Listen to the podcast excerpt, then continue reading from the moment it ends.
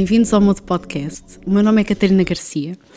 Hoje invadimos os escritórios da Mishmash. Mishmash, exatamente. Há quem diga Mishmesh. Há quem diga Mishmesh, mas o A, uma vogal eh, dita de forma inglesa, não é? Less A, portanto, Mishmash. Mishmash. Mas no início nós próprios dizíamos Mishmesh, vou ser sincera.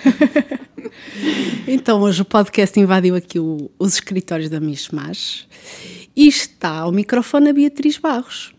Bem-vinda. Obrigada. É fundadora só ou... Fala-me da equipa aqui. Sim. Então, por acaso isto é um bocadinho fora de horas, mas normalmente estamos aqui quatro.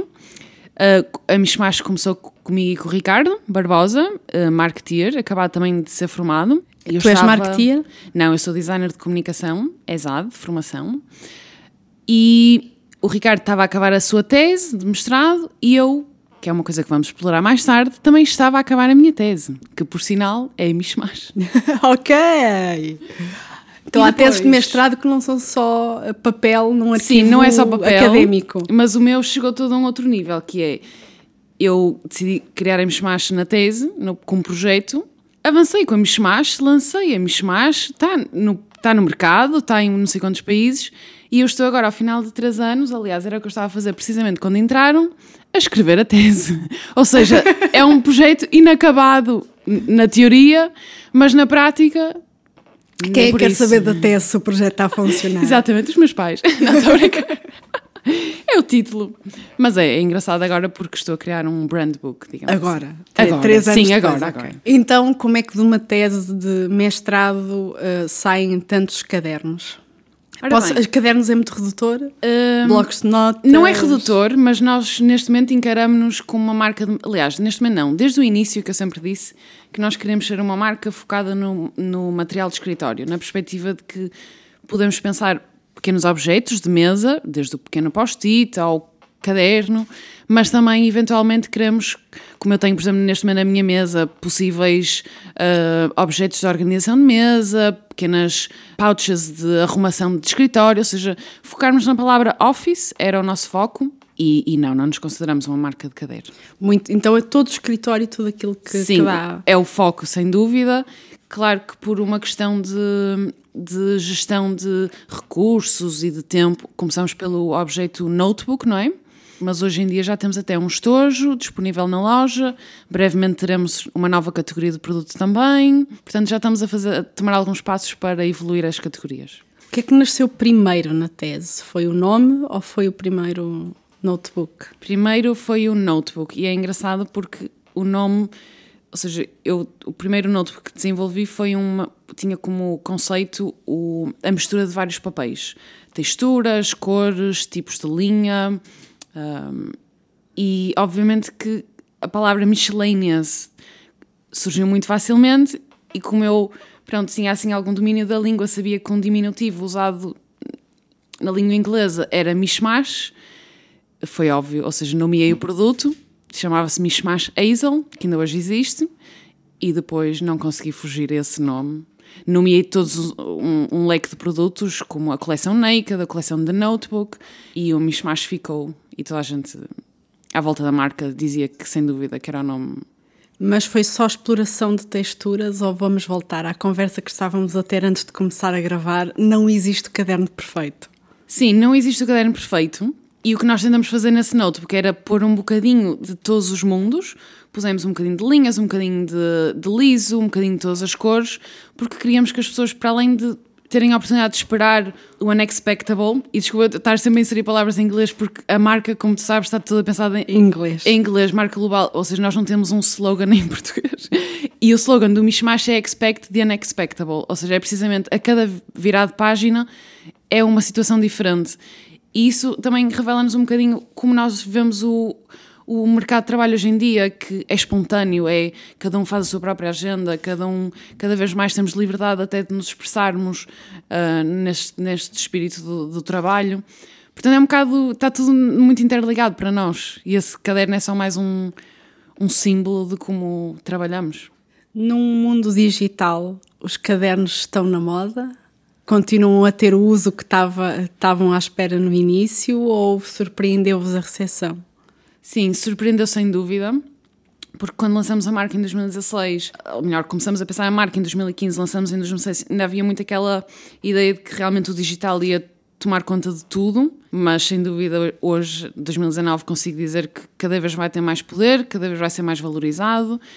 Uh, também consigo dizer que as ideias que na altura achava que era só eu, tenho que neste momento quase todos os criativos têm que, de alguma forma, expressar as suas ideias para além do ecrã, ou seja, nem sempre os nossos pensamentos correm tão, eh, de forma tão smooth e orgânica num ecrã, não é? Muitas vezes usa caneta, papel, não sei, há ali alguma magia que realmente nos faz pensar mais além quando estamos mais soltos de tudo que é digital. Não sei se estou a ofender alguém. De maneira nenhuma. Qual foi o trigger uh, da ideia de, da tese para. Ok, isto se calhar é muito mais sério do que só uma tese, ou desde o início já havia aí esse, essa ideia de que se calhar isto não vai ser só uma tese de mestrado? Sim, sempre, para ser sincero, sempre houve essa ideia porque isto é um bocadinho falar da história da Mishmash, ou seja... Conta, tudo, É tudo, isso, tudo, tudo, porque isto é uma história... No início foste tirar design de comunicação. Exatamente. Não, vou voltar, vou voltar bem mais atrás. Conta. Uh, o meu avô tinha uma loja de... tinha uma papelaria na Senhora da Hora em Matosinhos. E na altura, na década de 80, 90, não existiam muitas e o meu avô tinha muito trabalho porque era uma papelaria mesmo muito grande e não havia shoppings, ou seja, havia ali toda uma dimensão, muitos funcionários, muita dinâmica.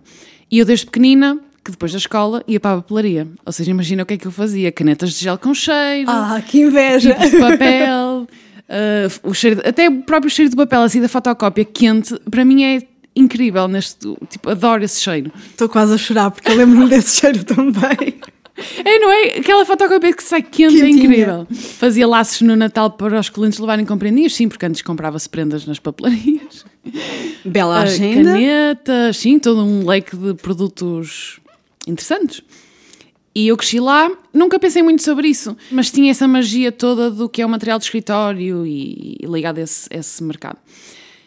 Ah, ao mesmo tempo, conforme crescia, não é? E fazia as minhas decisões profissionais, muito rapidamente percebi que, que ia para design, ou seja, não havia ali qualquer dúvida, nunca fui uma pessoa que teve dúvida no que queria seguir, sempre fui muito design, depois era design de comunicação. Por acaso, nesse aspecto, tive- sempre tive sorte, ou azar, depende, depende da perspectiva. Para algumas pessoas pode ser azar, pode ter que voltar atrás. A vida não é uma linha reta. Exatamente. Mas não vamos falar de filosofia agora. Exatamente. Segue. Então, depois foi muito fácil. Quando cheguei a mestrado, primeiro tinha a noção que queria fazer um projeto, ou seja, não queria fazer a, a pilha de papéis para meter debaixo da cama. Não, nunca foi o objetivo. Queria, ver algo, queria fazer algo que visse a luz do dia, que, que saísse. Podia não. Nunca tive em mente fazer um projeto bem sucedido. Nem, nem diria que a Mishmash é bem sucedida agora, ou seja, todo um. Mas queria fazer um projeto e avancei com a Mishmash de forma um bocado espontânea de misturar um bocado o mundo do design editorial, que era também uma paixão minha no design de comunicação, com o material de escritório. E foi muito fácil de chegar a esta receita, digamos assim. Como correu o primeiro notebook a entrar no mercado? Estavas à espera da recepção que teve? Ora bem, foi muito engraçado. Nós lançamos a Mishmash no Kickstarter, numa plataforma de crowdfunding. Uh, éramos completamente inexperientes, não sabíamos basicamente nada, não sabíamos nada de negócios, não sabíamos nada de lançar marcas de em crowdfunding, não sabíamos nada de marcas no geral. E os produtos que lançamos no crowdfunding eram muito uh, imaturos ainda, não é? Aliás, agora tinha, todos nós temos um pouco vergonha É a história. Exatamente, é a história e é a experiência, e realmente tivemos que lançar aquele primeiro protótipo para termos chegado onde estamos hoje, depois de muita evolução. Passamos para aí por 5, 6 versões. de- Em cada produto que lançamos, passamos por. Pronto, vou dizer três versões em que o produto está claramente a evoluir, ou seja, nós não conseguimos, não, estamos, não somos uma marca que lança um produto fechado. E por um lado também é uma parte muito interessante da nossa marca, é essa parte da experimentação, porque eu acho que até o público já hoje em dia sabe que tem que, que conta com isso, que nosso, os nossos notebooks, por exemplo, um dos que lançamos assim mais irreverente, o Slices, tem quatro formatos, quatro tipos de papel, é uma experimentação. Foi, é isso mesmo, não há nada no mercado assim e temos total noção que melhorámos imensa coisa, mas lançamos na mesma porque foi uma experiência para nós, será uma experiência para quem nunca tocou naquilo também. Portanto, a experiência faz, faz parte, sem dúvida, do crescimento. Uh, disseste que não, não sabiam nada de negócios. Eu vou, vou agora voltar um bocadinho atrás na, na tua sim, história. Um, o que é que vos fez. Um, o que é que veio a seguir? Que vocês entenderam que, ups, não estávamos à espera. Uh, as grandes surpresas deste processo de, de evolução. Não sei se me fiz entender na minha pergunta. Sim. Ou seja, um momento. Um, um momento de surpresa. Lançamos no Kickstarter e pedíamos 10 mil euros e apenas conseguimos uh, 6 mil. Ou seja, não, foi, não tivemos sucesso nessa perspectiva. O momento de surpresa disso foi que foi muito engraçado, porque essas pessoas que, que deram realmente esses 6 mil euros, esse, esse, esse bolo de pessoas, uh, seguiram-nos logo a seguir para o lançamento do site. E foi importante para nós ter mantido essa, ou seja, podemos perfeitamente ter dito: olha, não fomos bem sucedidos, deixa lá o site, vamos, vamos seguir outro caminho, porque não tínhamos mesmo nada a perder tínhamos algum dinheiro, mas não era por aí certo. de todo. E não, lançamos o site e dissemos: não, vamos continuar. Isto foi só uma experiência. Portanto, não desistiram. não desistimos. Lançamos o site e não digo que foi que conseguimos logo um bolo de 6 mil, mas conseguimos pelo menos metade desse valor no, no dia a seguir a termos lançado o site, praticamente. Porque as pessoas realmente que, que pagaram mantiveram o interesse pós-plataforma e, em vez de, porque não conseguiram concluir a compra no, no crowdfunding, foram concluir a compra no nosso site mais tarde. Então elas mantiveram esse interesse. E feedback? O que é que vos fez depois continuar? Feedback. Depois desse primeiro grupo que vos acompanhou. Eles ainda hoje vos acompanham, vocês sabem Sim, isso? existem muitos que nos acompanham. É, é mesmo engraçado ver uh, nomes conhecidos dessa altura, porque marcam, não é? Há nomes que nós nunca nos vamos esquecer e volta e meia, de 5 em 5 meses, 4 em 4, lá cai uma order dessa pessoa. É mesmo engraçado. Aliás, nós temos relações pessoais, pessoais não diria, mas ou seja, trocamos e-mails há muito tempo, não os conhecemos pessoalmente. De podemos enviar-te este produto que saiu agora porque sabemos que vais gostar, ou seja, tentamos mesmo com esse leque fechado de pessoas manter uma relação especial porque, porque tiveram lá desde o início, acho que faz todo sentido.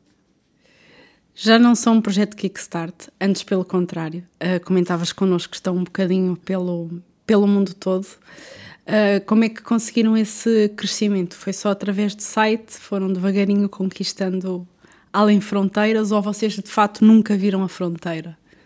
Sim. Uh, o sucesso é uma receita assim um bocadinho.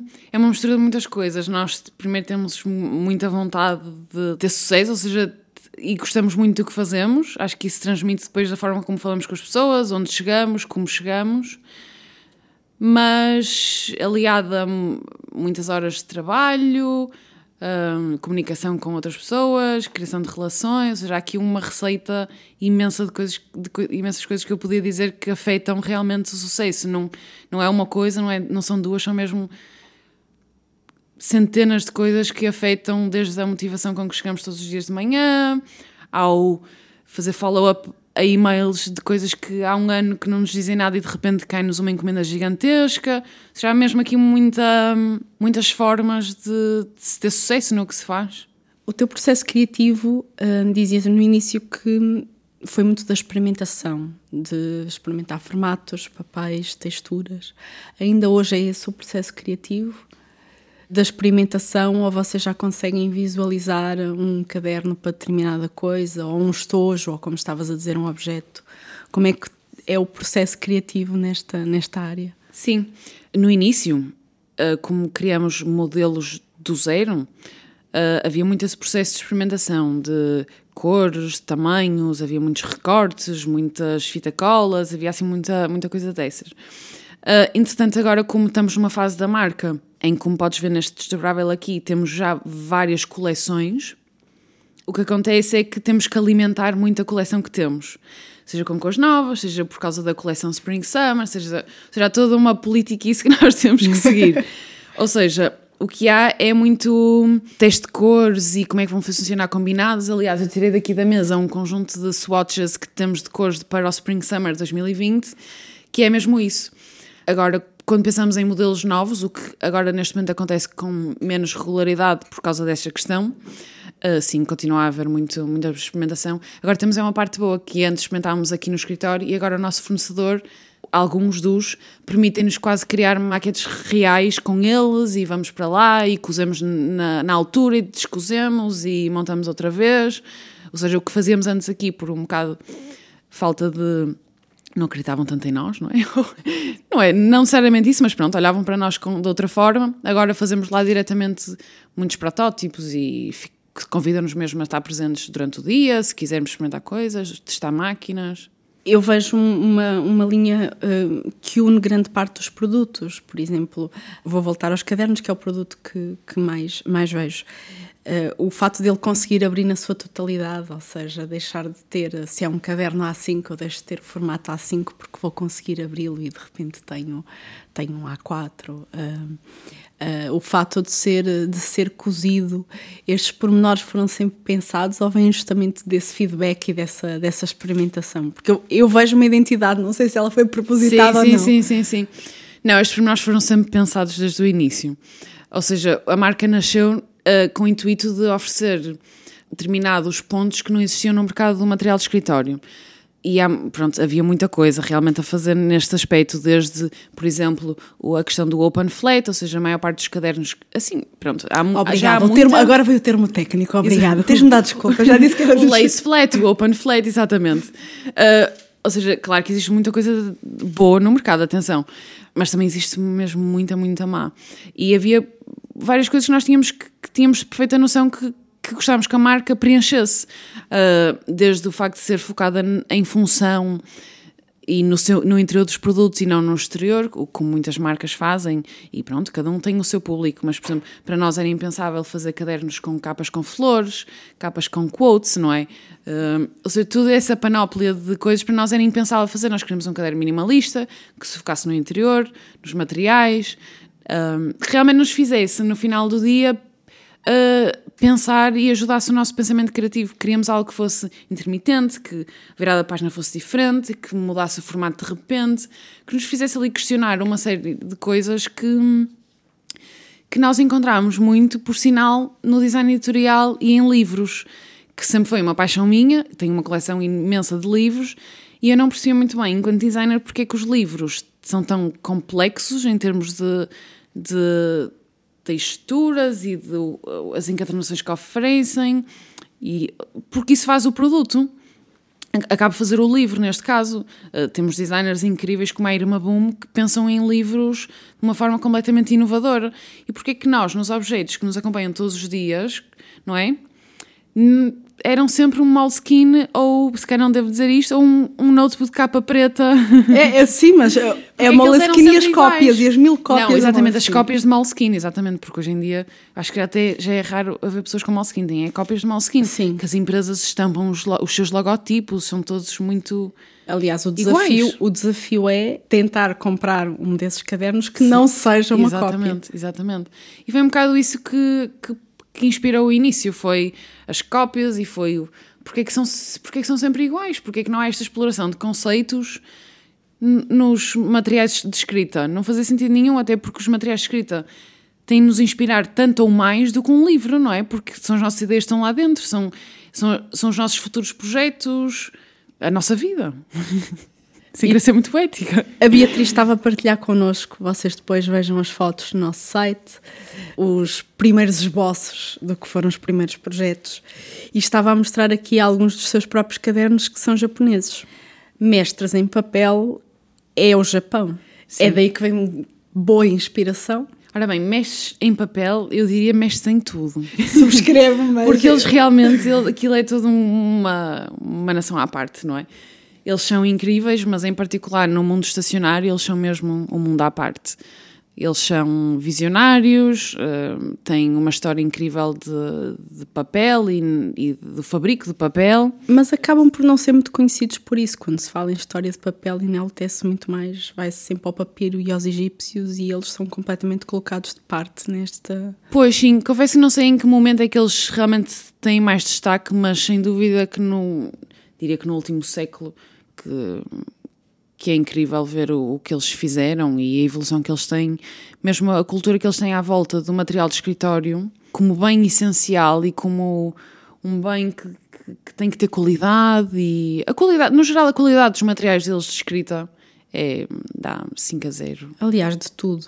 Eu ainda não encontrei Pois, nada é japonês que É dissesse isso. isto não presta. Sim, Mas eu estou-me a, a tentar focar nesta temática, mas sim, é, realmente eles pensam, desde sei lá, eu acho que nunca te mostrei, mas eu tenho um agrafador que não tem o agrafa em metal, é simplesmente agrafa e faz uma torção no papel.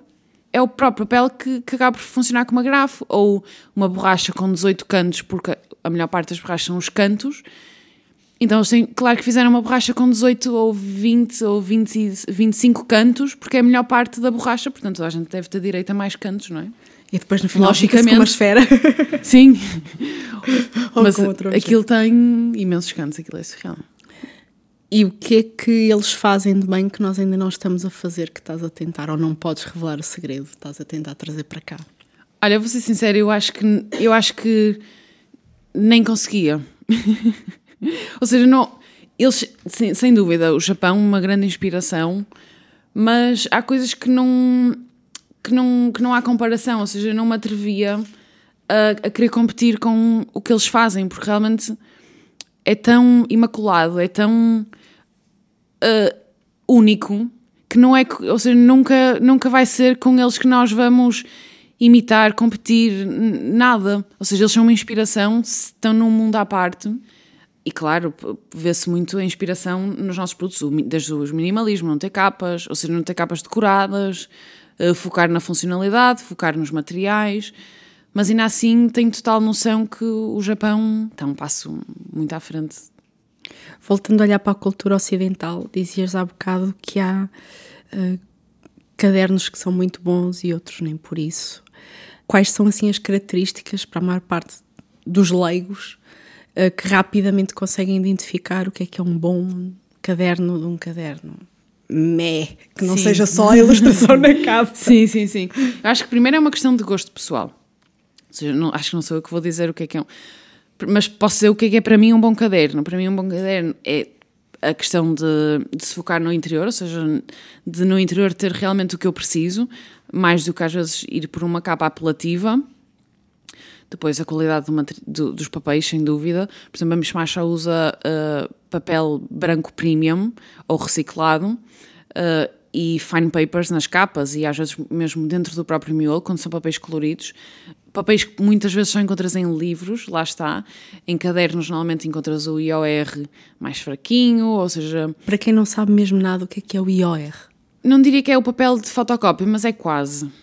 É aquele papel mais fraquinho.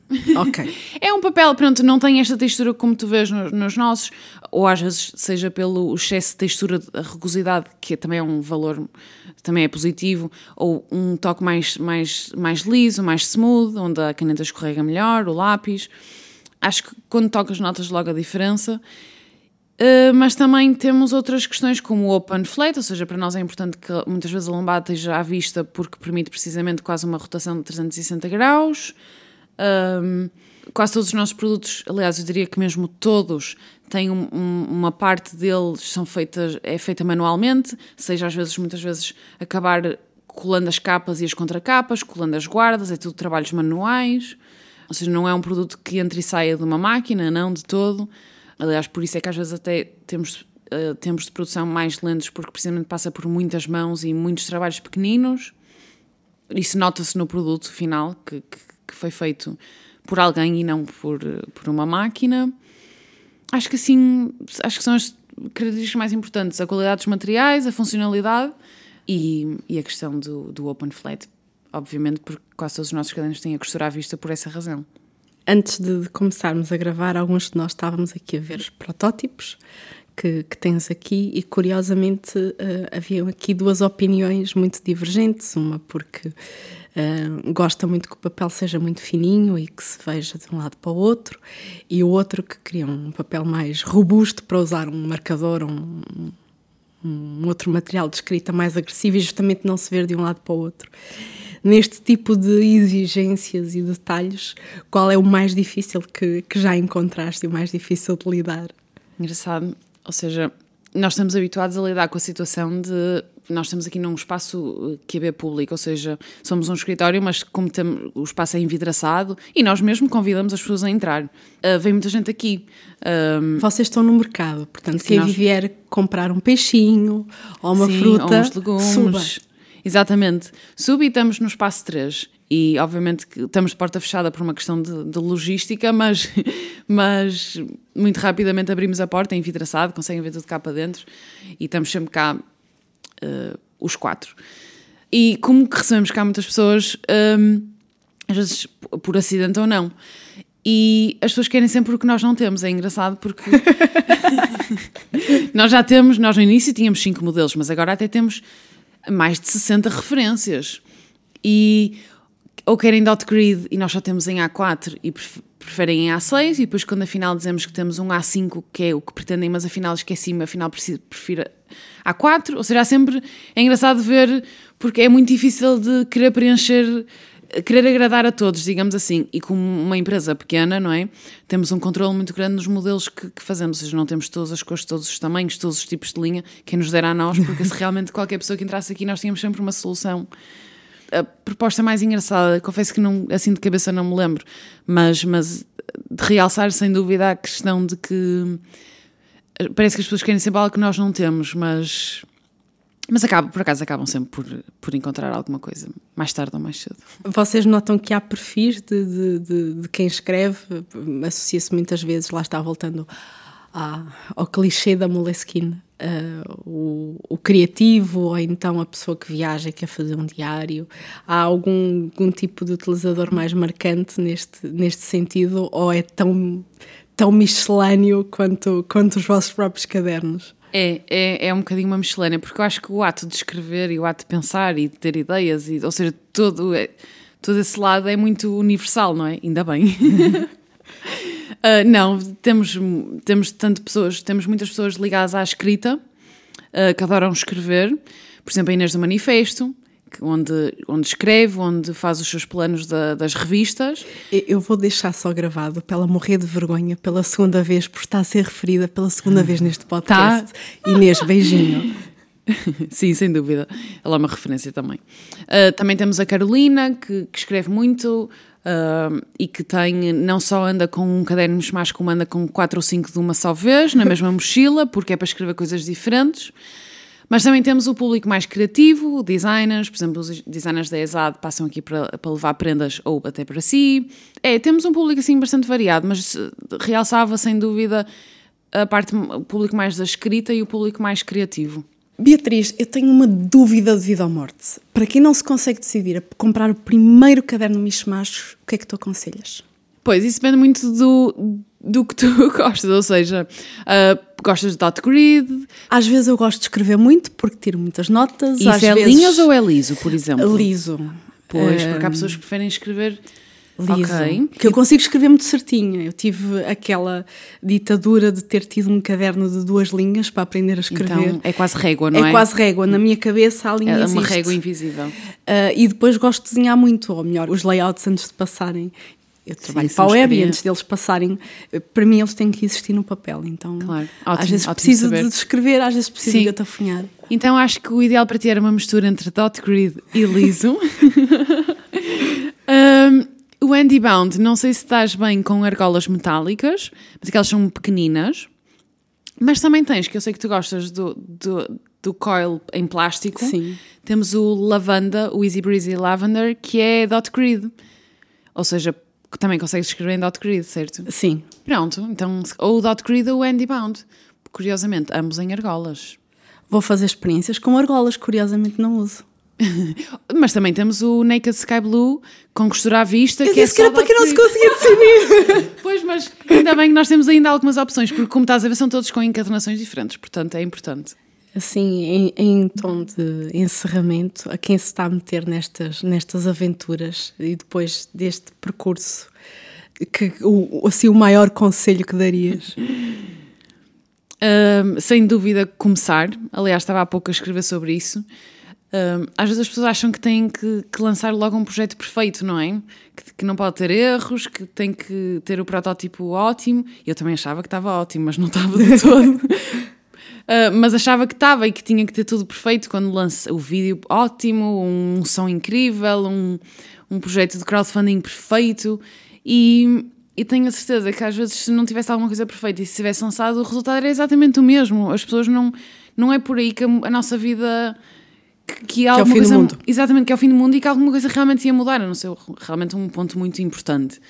Uh, mas acho que as pessoas têm que se lançar mais para o mercado com projetos imperfeitos, porque às vezes até, em vez de tomarem o rumo do projeto perfeito que lance, tomava outro completamente diferente, porque iam aperfeiçoar posteriormente, e esse rumo era tão ou mais interessante do que o perfeito. Estão a fazer entender? Perfeitamente. ou seja, acho que o conselho que diria era mesmo: nenhum projeto é perfeito, muito menos em, em momento de lançamento, portanto acho que as pessoas perdem muito mais em não lançar do que em lançar uma coisa logo perfeita. Beatriz, da minha parte é tudo. Obrigada. Muito obrigada, Beatriz, por nos ter cedido espaço, o tempo e teres partilhado obrigada tanto eu, connosco. Obrigada Muito eu obrigada pela visita.